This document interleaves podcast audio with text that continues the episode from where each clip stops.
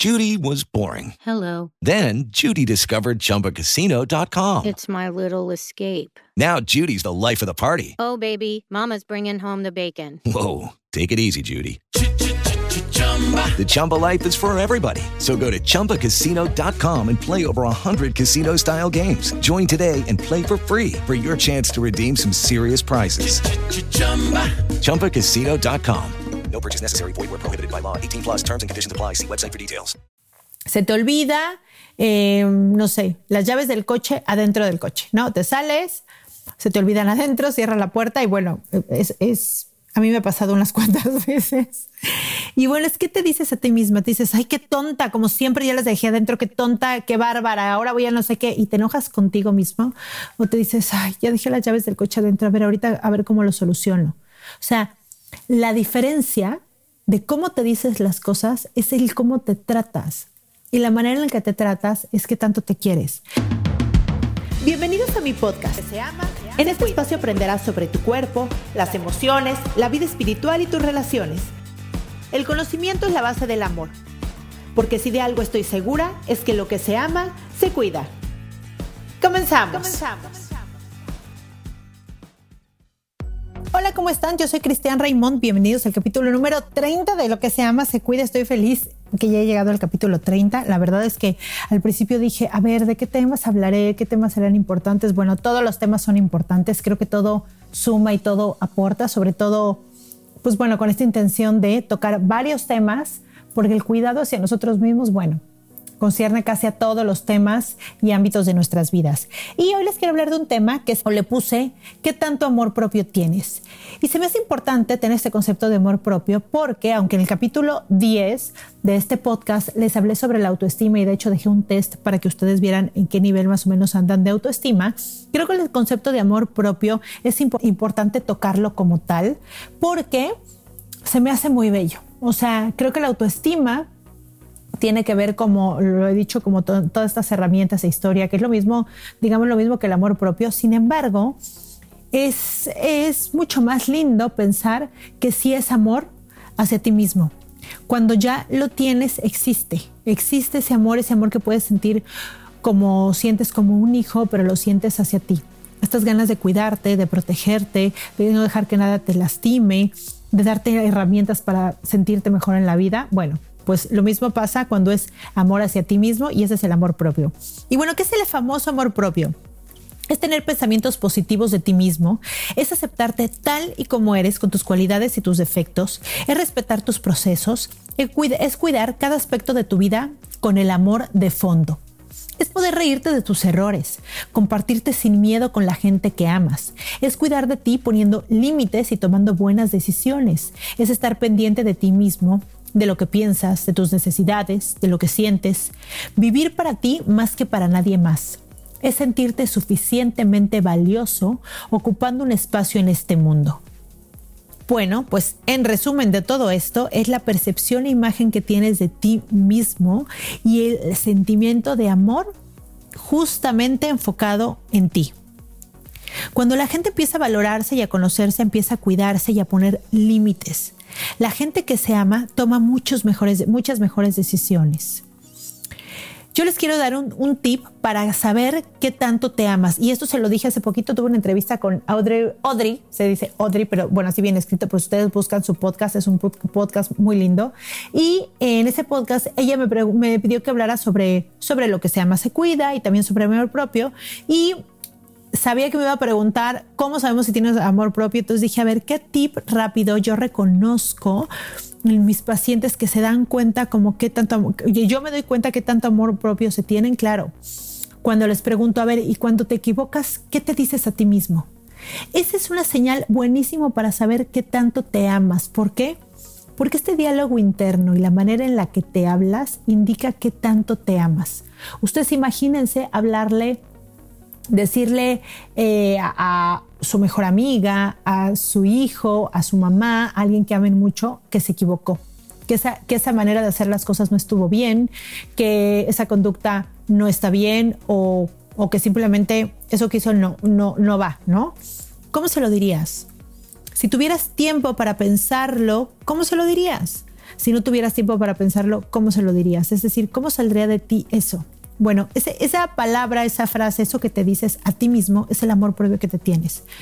Ejemplo, se te olvida, eh, no sé, las llaves del coche adentro del coche, ¿no? Te sales, se te olvidan adentro, cierra la puerta y bueno, es, es a mí me ha pasado unas cuantas veces. Y bueno, es que te dices a ti misma, te dices, ay, qué tonta, como siempre ya las dejé adentro, qué tonta, qué bárbara, ahora voy a no sé qué, y te enojas contigo mismo, o te dices, ay, ya dejé las llaves del coche adentro, a ver, ahorita a ver cómo lo soluciono.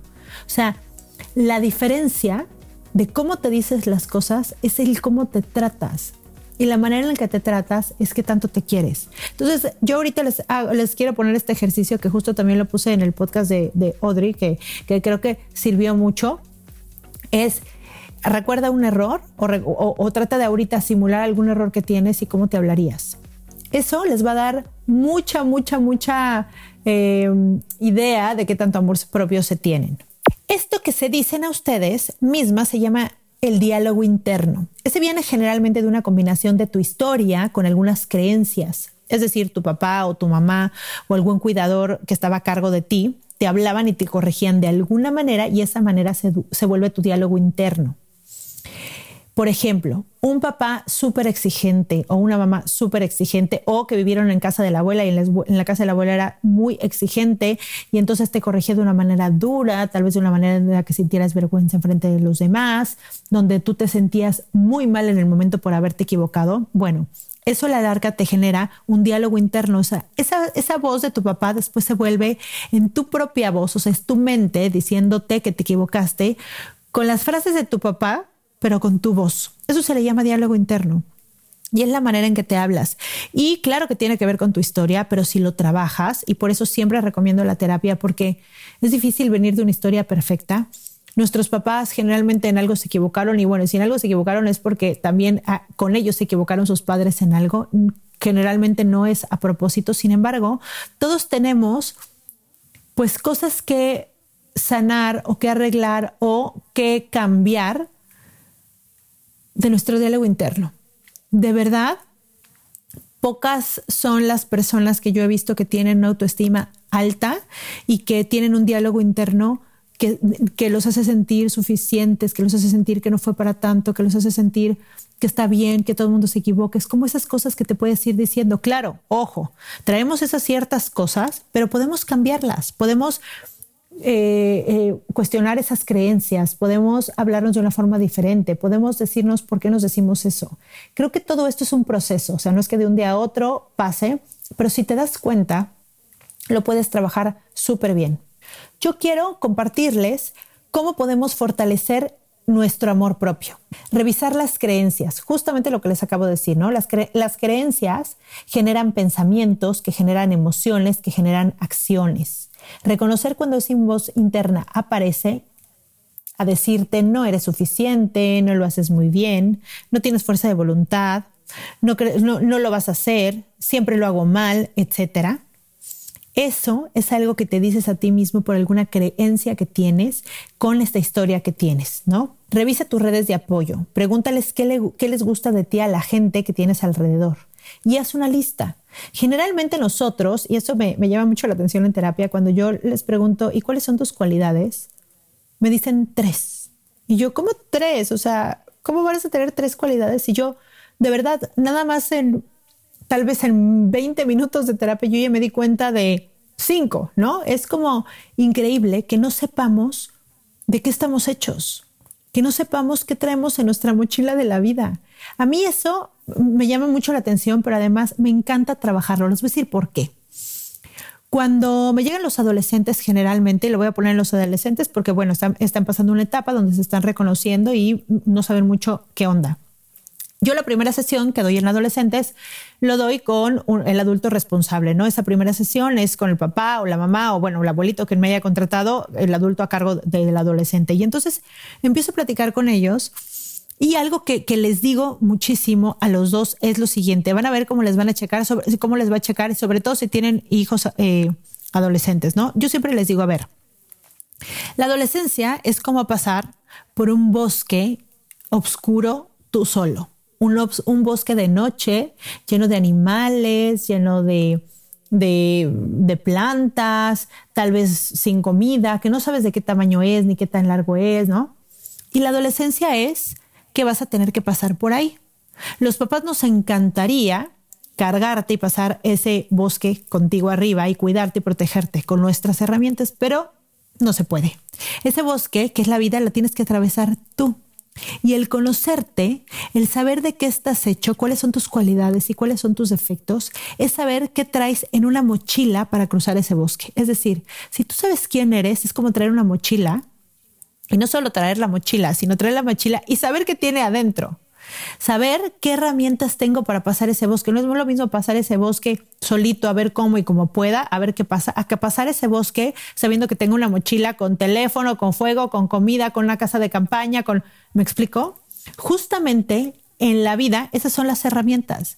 Las herramientas son para empezar, saber qué eres, saber quién eres, cuáles son tus defectos, de qué pie cojeas, cuál es tu talón de Aquiles. Todo mundo los tenemos, pero saberlos es empoderarte con eso. Es decir, sí, yo soy impaciente. Yo lo digo, ¿no? Ese es un gran defecto mío. Yo soy impaciente. Yo digo que mi hija, la pequeña, es mi maestra de paciencia y sí lo es. De verdad, con ella tengo que trabajar la paciencia que no he trabajado en mis 40 años, la trabajo con ella todos los días. Y yo sé que es mi talón de Aquiles. Yo lo reconozco y de verdad trabajo, trabajo, trabajo en ella porque yo sé que algo tengo que aprender de eso, que es algo que me cuesta trabajo, que cuando lo logro y cuando logro pasar ese momentito de impaciencia y lo puedo convertir en un buen momento, puedo llegar a una negociación buena o puedo obtener lo que necesito obtener en el momento. Entonces digo, ay, ¿no? Me siento como, como si tuviera tenido un, un acierto en ese momento, en ese día, ¿no? Y obviamente eso pues aumenta mi autoestima. Eso podría serlo, eso, eso lo hago, ¿no? Pero si yo pensara que soy impaciente y que qué horrible porque soy tan impaciente y qué horrible que soy impaciente, pues sí soy impaciente y trabajo en ello y ya. Y cuando lo logro digo, bien, lo logré, pude. Y cuando no digo, otra vez me ganó la impaciencia. Y ya. Cuando tienes una mochila llena de cualidades, sabes qué hay ahí sabes que eres suficiente, que te sientes valioso, sabes qué traes, con qué puedes, con qué no, qué te da miedo, cómo los vences, cómo los pasas, qué necesitas, qué te gusta, qué no te gusta, qué no soportas, qué te enoja, qué te entristece, qué te pone alegre, cuántos son tus momentos del día preferidos, quiénes son tus personas favoritas, qué te gustaría hacer, cuál es tu propósito de vida. ¿Cómo no saber eso?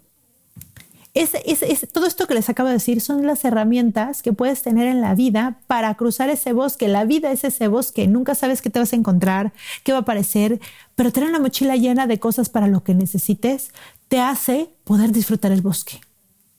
Si yo me la paso pensando en el bosque, ojalá que no sea de noche porque no traigo luz, ojalá que no me ataque ningún animal porque no tengo cómo defenderme, ojalá que traiga algo de comida y que encuentre comida en el camino. Traer una mochila es poder fluir con la vida, es decir, soy esto y eso traigo y esto me falta y con esto camino en la vida. Eso es poder fluir. Tener amor propio es también saber quién eres y saberte con la capacidad suficiente para poder fluir en la vida con las herramientas que tienes. Ustedes díganme si no es importante. Ustedes díganme si no es importante saber quiénes somos, de qué, tenemos y de qué carecemos. Claro que lo es. Eso te empodera, no importa cuáles sean las cualidades y tampoco importa cuáles sean los defectos. Todos somos diferentes, cada persona es diferente y cada persona tiene una lista inmensa de cualidades y una lista inmensa de defectos. No importa, no importa el contenido, no importa lo que sea, lo que importa es que sepas cuáles son los tuyos. ¿Qué pasa con este estas personas súper juiciosas de él se equivocó, ella no lo hizo, ella es así, ella es ese que, ese tiene ese defecto. Con esa vara con la que juzgan a la gente, se juzgan a ellos mismos. Esas personas súper juiciosas que juzgan todo lo que ven afuera tienen una súper baja autoestima porque se enjuician igual a ellos mismos. Y son personas que les duele mucho, son personas muy, muy dolidas con la vida porque imagínense tener un general todo el día atrás de ti con tu propia voz, enjuiciando cada cosa que haces y castigándote cuando lo haces mal. ¿Cuál es la base del amor propio? La base del amor propio es hacer las cosas por amor y no por miedo. No importa qué cosas sean. Yo le platicaba a Naudri en, esta entrevista que eh, le puse un ejemplo, me gustó, por eso lo voy a volver a poner aquí es eh, una persona fitness, ¿no? Imagínense una mujer fitness que hace ejercicio y que, y que le gusta mucho estar fuerte y hacer ejercicio y comer saludable y bueno, ¿no? Es, todo lo que engloba a una persona fitness, ¿no? Aquí hay una diferencia enorme. ¿Cuál es la base por la que hacen las cosas? Si la base es el miedo o si la base es el amor. Si la base es el miedo, probablemente haga ejercicio por miedo a no estar delgada, miedo a no pertenecer, miedo a no gustarle a su pareja, miedo a dejar de tener un estatus, miedo a no entrar en una talla, miedo a dejar de existir o que no la volteen a ver, miedo.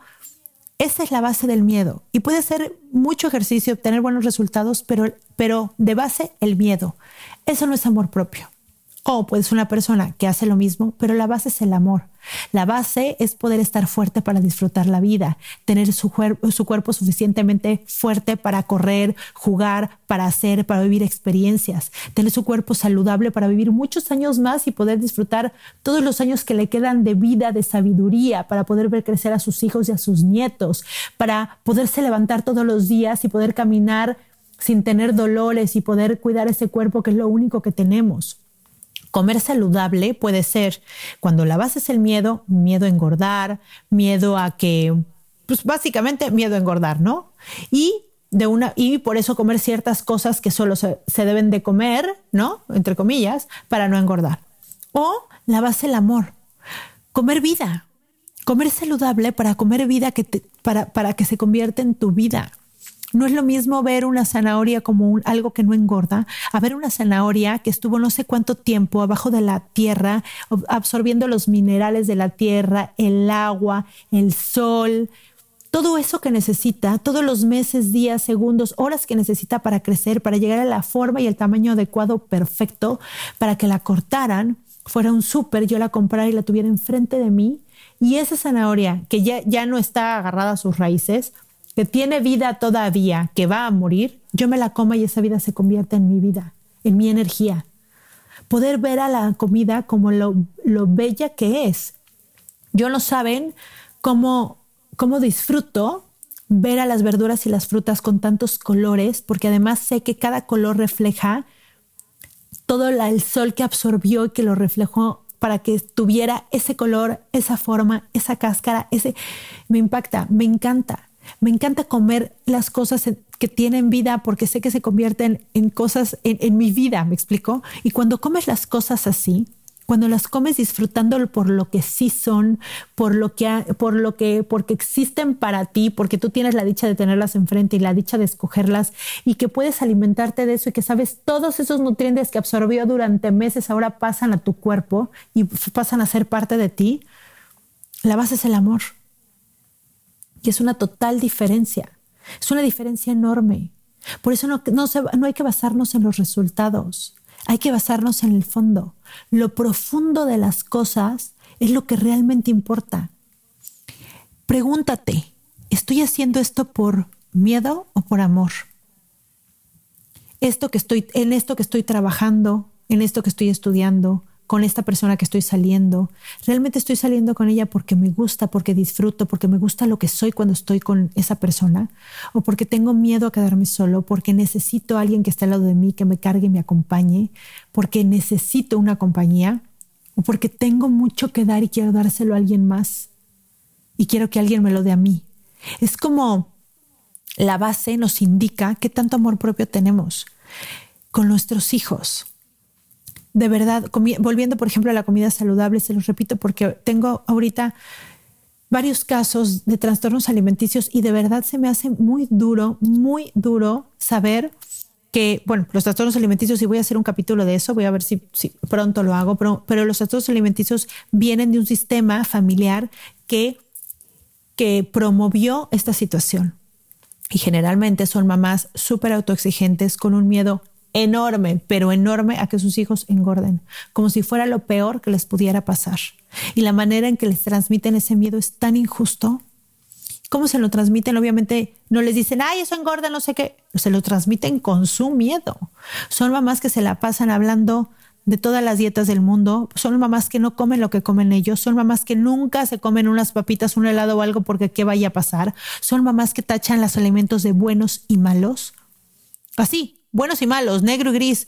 No les dicen, esto tiene estos nutrientes, te va a pasar esto, esto tiene nutrientes, te va a pasar esto. Cómetelo, ve cómo se siente, ve qué tiene tu cuerpo, ve qué pasa. Ah, ok, ¿qué quieres escoger? Fíjate cómo esto te da esto, esto te ayuda para esto. Fíjate, o sea. Okay, round two. Name something that's not boring. A laundry? Ooh, a book club. Computer solitaire, huh? Ah, oh, sorry, we were looking for Chumba Casino. That's right. ChumbaCasino.com has over 100 casino style games. Join today and play for free for your chance to redeem some serious prizes. ChumbaCasino.com. No purchase necessary. Full prohibited by law. 18 plus terms and conditions apply. See website for details. With the Lucky Land slots, you can get lucky just about anywhere. This is your captain speaking. Uh, we've got clear runway and the weather's fine, but we're just going to circle up here a while and uh, get lucky. No, no, nothing like that. It's just these cash prizes add up quick. So I suggest you sit back, keep your tray table upright, and start getting lucky. Play for free at LuckyLandSlots.com. Are you feeling lucky? No purchase necessary. Void where prohibited by law. 18 plus terms and conditions apply. See website for details. Son mamás que lo que hacen es desconectarse de sus cuerpos y hacen que sus hijos se desconecten también de sus cuerpos. Que no les enseñan que sus cuerpos son bellos porque existen. Punto. Son mamás que valoran y juzgan a las demás personas como se juzgan a ellas. O sea, ven a una mujer que tal vez tiene un sobrepeso evidente y mira esa gorda. Y dicen ese tipo de comentarios en frente de sus hijos. Son mamás que se quejan y se ven las piernas en el espejo y dicen, qué asco, mira esa celulitis. Y ese tipo de cosas, ¿cuál es el mensaje que hay abajo? A ver, no, muchas veces que sí, sí, sí he escuchado y sí ha pasado que les dicen a las niñas, mira qué gorda, qué asco tu celulitis. Sí ha pasado, se me hace durísimo, pero aunque no se lo digan a ellas, con que se lo digan a sí mismas con que se digan a ellas mismas lo asco que les da su cuerpo o su panza o su brazo o y se hablan de una manera. Y a ver, las niñas no aprenden esto en la adolescencia. Las niñas aprenden esto desde que tienen dos años. Los niños difícilmente escuchan, pero ven todo. Ellos de verdad pueden ver la cara de miedo a la mamá cuando el niño se va a comer, no sé, un, un pastel. O pueden ver, y de verdad, la base de eso, y yo lo veo, ¿eh? los veo en las fiestas, y, ay, no, con una cara de terror, que claro, si yo fuera niño, me daría una ansiedad ver a mi mamá así, que lo que haría sería agarrar esos dulces, irme a esconder para comérmelos a gusto, sin que mi mamá pusiera esa cara de loca que me pone nervioso. Entonces hay que pensar si, si, la base es el miedo o el amor. Si es el amor, lo vas, a, lo vas a reaccionar así. O sea, el miedo se nota y el amor también.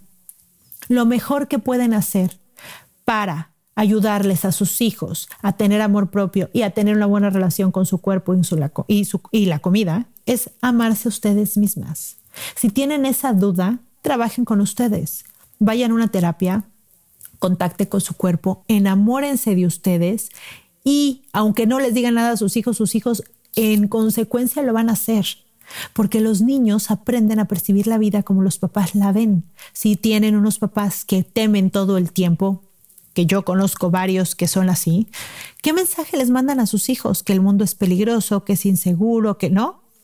Niño, papá miedosos, niños miedosos. Pero papá seguros y con amor, niños seguros y con amor.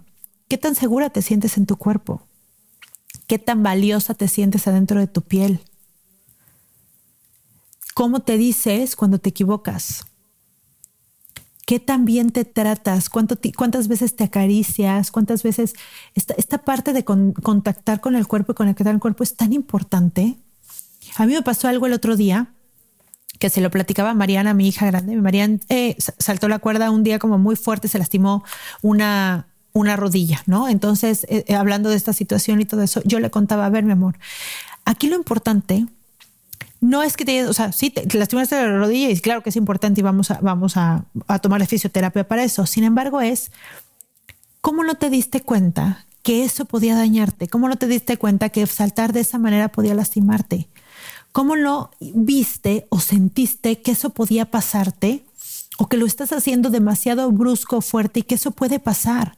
¿Por qué no cuidaste tu cuerpo? No digo que las cosas no pasen y los accidentes a todo el mundo nos pasan, pero por ejemplo en el ejercicio es un momento perfecto y súper adecuado de decir, ¿qué onda con eso? Es decir, a ver, a mí me pasó justamente también saltando la cuerda. Yo salté la cuerda como, no sé, como cuatro días seguidos y lo salté como, como intenso, ¿no? Como, como intenso, me refiero a que salto un minuto completo, descanso 30 segundos, un minuto completo, 30 segundos para hacerlo en hits. Y bueno, es intenso porque, pues, eh, bueno, son como los mismos músculos, ¿no? Que trabajan. Y había dejado de saltar la cuerda antes por el coronavirus, entonces como que mis músculos no estaban igual, ¿no? Y hay un músculo que, que, usamos mucho para saltar la cuerda, que ahorita no recuerdo su nombre, que va, que cruza como por enfrente de, de la pierna, ¿no? No es, no es la pantorrilla, justamente es el contrario de la pantorrilla. Y yo sentí ese día, y se lo platicé a Marianne, que estaba saltando y sentí mi músculo como, como muy cansado. Empecé a sentirlo cansado, como que me dolía ya un poquito de más. Y obviamente no, no me dolía como si cargara una pesa, sin embargo, yo lo empecé a sentir cansado. Y justamente y ahí paré. Me faltaban como tres minutos de hacerlo, tres veces más, y paré. Y le comentaba a Mariana, a ver, yo paré porque me di cuenta que mi músculo estaba cansado. Estaba cansado un poco de más, porque yo me conecto con mi cuerpo y sé hasta qué momento se están rompiendo las fibras, hasta qué momento está cansado, cuándo está agotado. Y me di cuenta en que empezaba a estar muy cansado. ¿Qué es lo que iba a pasar? Que si ese músculo no me daba de sí, otro músculo iba a tomar esa función, o iba a caer sobre el talón, o mi rodilla, o sea, el cuerpo iba a suplir esa función de alguna manera donde me pude haber lastimado. Entonces es paro. No es, ay, voy a acabar y lo tengo que hacer y me voy a forzar. Mi, mi cuerpo me está diciendo que está ahí. Y entonces tengo que respetarlo. Y es no es que yo supiera que, o sea, ni siquiera, nunca antes me había pasado eso. Yo generalmente he soltado la cuerda, pero en ese momento sentí que estaba cansado. Esa es la importancia de conectarte con tu cuerpo cuando haces ejercicio. No es una mente tratando al cuerpo como un esclavo. Es tu cuerpo conectado contigo, sabiendo, midiendo, disfrutando, dándole, viendo el rango de movimiento. De verdad es estar conectado con tu cuerpo. ¿Por qué yo digo que es tan importante eh, a la hora de hacer ejercicio estar conectado con tu cuerpo? Por eso. No solamente porque te vayas a lastimar, es porque es un momento, es el momento donde aprendes qué sensaciones te da cuando llega su estrés o a, su, a su, digamos, a su momento máximo. ¿Cómo no hacerle caso? ¿Cómo no estar pendiente? La mayoría de las lastimadas en los gimnasios es por no estar pendiente y es de gente que ya sabe hacer ejercicio pero está distraído o se exige de más o está desconectada con su cuerpo. Porque alguien que sabe hacer ejercicio o que ha hecho ejercicio mucho tiempo, sabes cuando tu músculo está agotado, sabes cuando el movimiento no es el natural, por ejemplo en las sentadillas, por ejemplo en muchas cosas es saber ese rango de movimiento es natural. ¿Qué pasa si me voy para más, menos? Este peso está, adecuado para mí, cómo lo siento, qué está pasando, hasta qué momento me esfuerzo bien a mi límite como para hacer más fuerza y en qué momento puedo lastimarme. Si está la opción de puedo lastimarme, no lo hagas. No lo hagas, no hay manera que lo valga, o sea, no hay nada que valga que te vayas a lastimar. Eso es amor propio. Y eso se hace cuando te conectas con tu cuerpo, lo amas tanto que ni de broma quieres que se lastime. Es como, no, el otro día me acuerdo que que estaba igual con, con, mis hijas y no sé qué, y algo así como que me hice de broma, así como que, como que me pegué una palmada de algo en la pierna y luego después sentí feo como, fue de broma, pero fue como de esas palmadas medio fuertes que le hubieras dado a alguien más, ya sabes que pasa y le puedes dar como una nalgadita, una palmadita, y después sentí feo, sentí feo porque dije, ay, mi piernita, obviamente no me dolió ni nada, pero fue como, oye, ¿no? O sea, si yo fuera mi pierna, si, si mi pierna hablara, diría, oye, ¿qué te pasa? Claro, ¿por qué? Porque ella hace todo por mí. El otro día escribí un, un, post en Instagram hace mucho tiempo de mis piernas, que no se los voy a leer ahorita porque no lo tengo en la mano, pero se los quiero comentar. Yo mucho tiempo no me gustaron mis piernas porque mis piernas siempre han sido grandes. O sea, yo desde que me empecé a desarrollar y demás, siempre he tenido como mucha pompa y mucha pierna. Y yo decía, ay, no, o sea, como que se me, se me hacía como demasiado como grandes, voluptuosas y demás, ¿no? Y después, después de mucho tiempo, cuando puse este post, lo puse referente a, oye, si hago conciencia, lo que han hecho mis piernas por mí, yo, de verdad ha sido maravilloso. He caminado miles de kilómetros tal vez, ¿no? Pero seguramente sí. He echado millones de saltos, he corrido, he disfrutado, he hecho, he cargado mis tres hijas súper pesadas durante años, nunca se me han roto, nunca se me han esguinzado, nunca Nada, mis piernas son fabulosas, son hermosas, son perfectas. Claro, a la visión de, por supuesto que tengo celulitis, tengo estrías, tengo unas venitas, tengo... ¿Y qué tienes? Es, es natural tenerlas, es parte de mi piel. O sea, no tengo algo raro que alguien más no tenga. No claro que me pongo mi cremita, porque obviamente yo sé que la celulitis es, una inflamación de la célula, que las ventas es una falta de circulación. Claro que me hago mi masajito y me pongo mis cremas y no, pero no me las pongo por el miedo a que están o a ser diferente o a cambiar. Me las pongo por el amor que les tengo a mis piernas que han hecho tanto por mí durante tanto y tanto tiempo. Entonces, en resumen, el amor propio te lleva a cuidar todas las áreas de tu vida te lleva a ponerte a ti antes que a los demás. Te lleva a escoger las cosas y las decisiones desde lo que comes, lo que haces, con quién te juntas, a dónde vas. Todo a partir del amor, no del miedo. Es importante darnos cuenta qué hay debajo de nuestras decisiones, qué hay debajo de nuestras acciones, qué hay debajo de nuestros hábitos. Esta, esta onda de querer, de querer llenar las agendas para sentirte importante y hacer ¿eso qué? O sea, de verdad, hoy lo platicaba con un paciente que además me encanta, me encanta porque platico muchas de estas cosas con él y le decía, o sea, ¿cómo tenemos el concepto de que una persona importante es una persona que tiene la agenda llena y ocupada y no sé qué? Yo digo, eso no es calidad de vida. ¿En qué momento pensamos que eso es, está rico, es placentero, está bien o es la vida? Esta, esta onda de sé, sé súper exitoso y corre y llega porque tú puedes y llega. O sea, ya somos, ya somos todo. Ya somos suficiente valiosos, no necesitamos tener un millón de dólares en el banco, ni necesitamos llegar al target más alto, ni necesitamos que nos oigan 8 mil millones de personas, ni necesitamos, necesitamos reconocer que ya somos todo, ya somos suficientes en todo, ya somos valiosos totalmente al grado más alto de valor todos, independientemente de lo que hagamos. ¿Cómo es posible que nos valoremos? Depende de los resultados, depende de la calificación, del dinero, del target, del físico, de, ¿no? Esta onda de sí, todas somos bellas y todas somos bellas en todas las tallas, todas somos bellas, o sea, todo el tiempo hablando de la belleza Sí, está bien, qué bueno que todos hemos visto las tamas, pero ¿por qué no hablamos igual de la parte espiritual? ¿Por qué no hablamos igual de la parte intelectual? ¿Por qué no hablamos igual de la conexión entre nosotros? ¿Por qué no decimos, por qué no hablamos en lugar de poner la palabra belleza o la palabra bonito, la palabra fito, la palabra... Claro, se pone, está bien, pero a ver, ¿por qué no hablamos del alma? ¿Por qué no hablamos de conectarnos entre nosotros? ¿Por qué no hablamos de esta parte espiritual que realmente nos conecta con Dios? ¿Por qué no hablamos de lo que somos buenos en realidad, pero porque nacimos con eso? ¿Por qué no hablamos de esta capacidad de sentirnos conectados con toda la naturaleza? Porque no se habla de eso. No se habla de eso, ¿saben por qué? Porque eso no vende. Porque eso realmente no vende. Entonces, como no vende, pues mejor hay que hablar de lo que vende. ¿De qué hablamos? De belleza. ¿Qué hacemos? Pues no te sientas suficientemente bella, porque yo te voy a mandar, yo te voy a vender todo para que lo seas. No eres suficientemente exitoso, entonces yo te voy a dar cursos, libros, clases, eh, eh, retos, todo para que seas exitoso, porque lo mejor en esta vida es ser exitoso. Por favor, vamos a reconsiderar lo que es el éxito para cada uno de nosotros.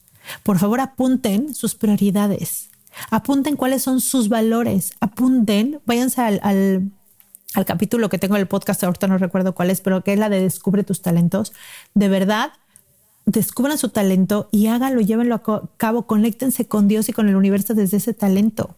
Vayan al capítulo de Crea Momentos Felices y de verdad reconozcan y denle valor a cada uno de esos momentos bellos que tienen todos los días, al abrazo con sus hijos, al olorcito que tienen cuando están cerquita y son pequeñitos que huelen como a vainilla delicioso, abrazarse con sus esposos o, o esposas o maridos o lo que tengan de pareja todos los días y dejarte caer en sus brazos, a ese beso que todos los días indica que seguimos juntos, esas miradas de ternura, eh, esas comidas deliciosas, ese cafecito de la mañana que sabe así, bueno, para mí el café me da, o sea, yo amo ese momento porque además yo tengo una enfermedad, creo que se los había platicado, que se llama síndrome de síncope vasovagal, que es que mi corazón va un poco más lento en ciertos momentos y entonces eso me provoca eh, eh, sudar frío, náuseas, me he desmayado varias veces por eso, cuando no, no sabía cómo manejarlo bien. Y tomar café en la mañana, o sea, no solamente es el sabor, es mi corazón empieza como a la velocidad normal, entonces el sentirme mal se convierte en sentirme bien casi en dos minutos, es, es, es, es empezar el día. Les voy a decir algo. Me, una, hasta una amiga me, me, critica mucho, me dice que cómo te levantas tan temprano. Se los juro que no es para, ay, sí, para ser exitoso y levantarme temprano. Yo me levanto sin querer, ¿no? O sea, me despierto temprano y cuando me despierto, yo me creo que hace muchos años, cuando era temprano, me volvía, o sea, me despertaba, iba al baño y así, y me quería volver a dormir. Y ahora tengo unas tantas ganas de, de vivir, o sea, me despierto y como sé que es el día, es como, ya empezó el día y ya quiero, ya tengo muchas ganas de tomarme mi café que disfruto, que no les digo cuánto. Me encanta la meditación de la mañana, ese, ese ratito de conectarme conmigo, me encanta que me costó un, un, un poco poder llegar como a ese, a ese momento ya de placer en la meditación, como que al principio era eh, como que lo hacía para, para, para, para volver, para conectarme, para ver los beneficios, como que fue un proceso, ¿no? De algunos meses, pero ya ahorita me pongo para la meditación y siento que me conecto luego, luego lo disfruto mucho, ya me río de mis pensamientos que vienen y van.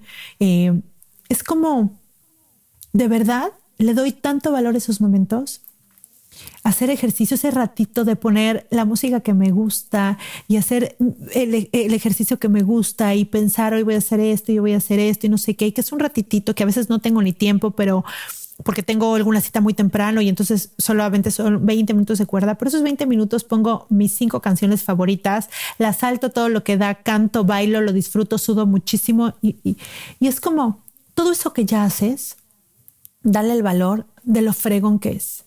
Es solamente donde pones tu atención, pones tu energía. Pon atención a eso y vas a ver cómo tienes momentos súper lindos en tu vida. Eso es amor propio. El, el reconocer esos momentos y crear otros, eso es amor propio. Es decirte sí a ti antes que a nadie más. Es estar feliz contigo aunque no esté nadie más. Es disfrutar tu soledad y disfrutar tu conexión es vivir la vida desde un lugar de donde disfrutas el trabajo, las relaciones, la maternidad. A mí me pasa muchísimo y sobre todo eh, yo tenía como una, unas tiendas y estaba como trabajando en eso y a pesar de que aprendí mucho y me gustó porque fue un área totalmente nueva donde aprendí, no se compara a amar lo que haces. Cuando te apasiona lo que haces, a mí me pasa, o sea, a veces termino de dar terapia y ya salgo y, y y todo de cenar y, y entonces acuesto a las niñas y les doy un besito y no sé qué.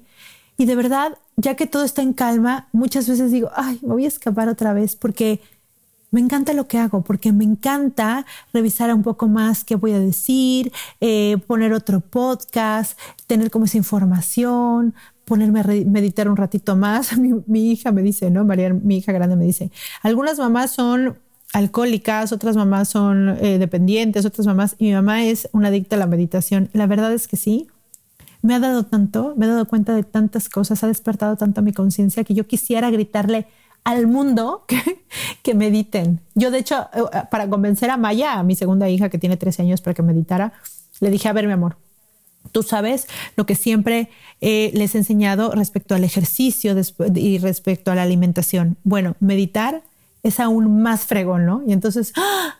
con, ese, con esa frase la convencí y entonces ella medita todos los días. Es como que se dio cuenta de que de verdad se lo decía y el valor que tenía. Y creo que todas estas pequeñas cositas, pequeños logros, pequeños avances y pequeños disfrutes en la vida, y no digo avances para llegar al éxito, digo, digo avances para disfrutar más la vida, avances para hacerte más consciente. Eso es, avances para poder de verdad estar desde un lugar de paz, sin miedo y dejar que la vida fluya, independientemente si estés en pandemia, si no tengas dinero para eso, si alguien no sé qué, no importa. Ya no importa mucho lo que pasa afuera. La mayoría de las cosas sabes que van a pasar y ya tu, tu manera de estar es diferente. Creo que eso también tiene que ver mucho con la seguridad, la autoestima y el amor propio. Entonces, bueno, quería quería no dejar pasar este tema porque, como les comentaba, di, le dice esta entrevista a Audrey, dije qué importante es decirles esto, sobre todo esto que tomen las decisiones desde, con el fondo de amor y no de miedo. Creo que ese punto era muy importante y ahora que lo dije con ella, creo que dije, se lo voy a decir pues a, a mis escuchas, no sé si se diga así, pero porque se me hace un punto súper importante y súper valioso. Me encanta, me encanta que me escuchen. Me muero cuando me mandan un mensajito lindo diciéndome que les cambió el día, que les ayudó, que me escuchan, que se, que se conectan conmigo, que, que se sienten acompañadas, etcétera. Les quiero pedir, por favor, que me pongan un comentario o una calificación. Ustedes no saben lo que eso me sirve. Me sirve muchísimo porque así puedo llegar a más personas. Entre más comentarios tienes y entre más estrellitas, depende de la aplicación donde estés escuchando, el sistema te pone como en un lugar más arriba y entonces puedo llegar a más personas y más mujeres pueden tener esta información y les puede ayudar en sus vidas. Entonces, me gustaría muchísimo que lo hicieran. Les mando un beso, los dejo, nos vemos el siguiente miércoles y acuérdense que lo que se ama se cuida. Bye bye.